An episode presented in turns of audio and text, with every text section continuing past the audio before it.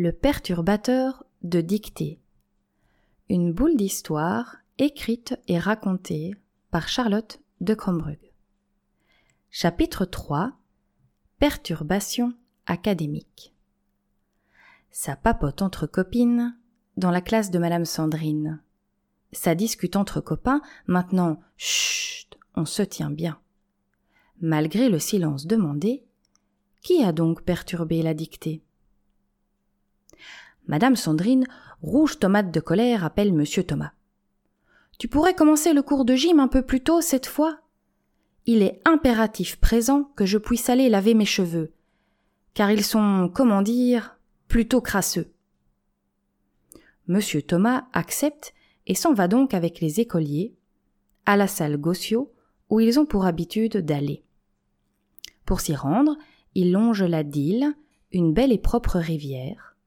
C'est qu'ils ont bien aidé à son décrassement et ils en sont fiers. Munis de salopettes et de gants pour faire ce grand nettoyage, ils avaient passé une matinée à la recherche des déchets dans la rivière du village. Tandis que les élèves marchent bien en rang, Monsieur Thomas est soudainement poussé par par un, un, un coup de vent, et il finit les quatre fers en l'air au milieu des canards dans la rivière. Mathieu, en vrai poisson qui n'a pas peur de se mouiller, se précipite dans l'eau pour aller l'aider. Décidément, il y a quelque chose qui ne va pas avec cette classe. Retour à l'école, Monsieur Thomas doit se sécher et retirer ses crasses. Nino est tellement déçu. Une partie de foot, ça lui aurait tellement plu. Evelyn qui prend le relais et commence alors son cours de néerlandais. Dag mevrouw, meneer, dat kost 20 euros. Il joue des pièces de théâtre pour apprendre, c'est plus rigolo. Tic tic tic tic tic tic tic. Et non, ce n'est pas le tic-tac de l'horloge qui aide à apprendre à lire l'heure. C'est le claquement d'une dizaine de petits cailloux sautilleurs. Qui donc distrait à nouveau la leçon? Serait-ce le perturbateur de la dictée qui fait à nouveau le polisson? Lucas s'empresse de les ramasser. Ce sont plutôt de jolies pierres qu'à sa collection il va ajouter.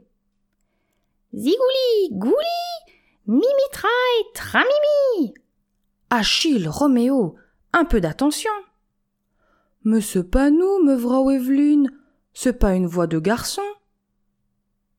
L'heure de la récréation résonne dans la cour de l'école.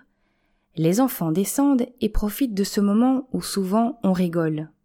C'est que dans la classe, il y a de quoi ne pas s'embêter.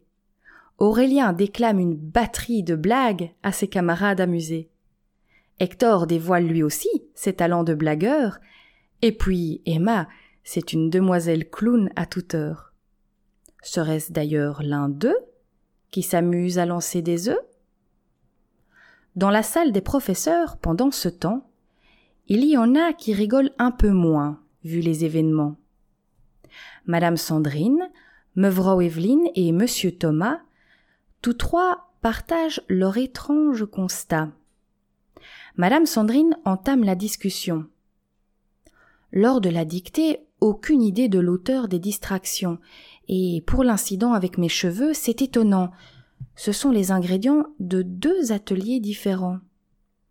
Pour ma part, affirme monsieur Thomas, il s'agit d'un garçon, croyez-moi.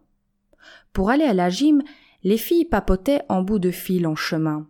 Impossible qu'elles m'aient poussé, elles étaient bien trop loin. C'est interpellant, complète Mevrouw Evelyne. Achille et Roméo m'ont pourtant fait remarquer que la voix était plutôt féminine. Qui donc est cet agitateur qui sévit dans la classe? Je ne comprends pas.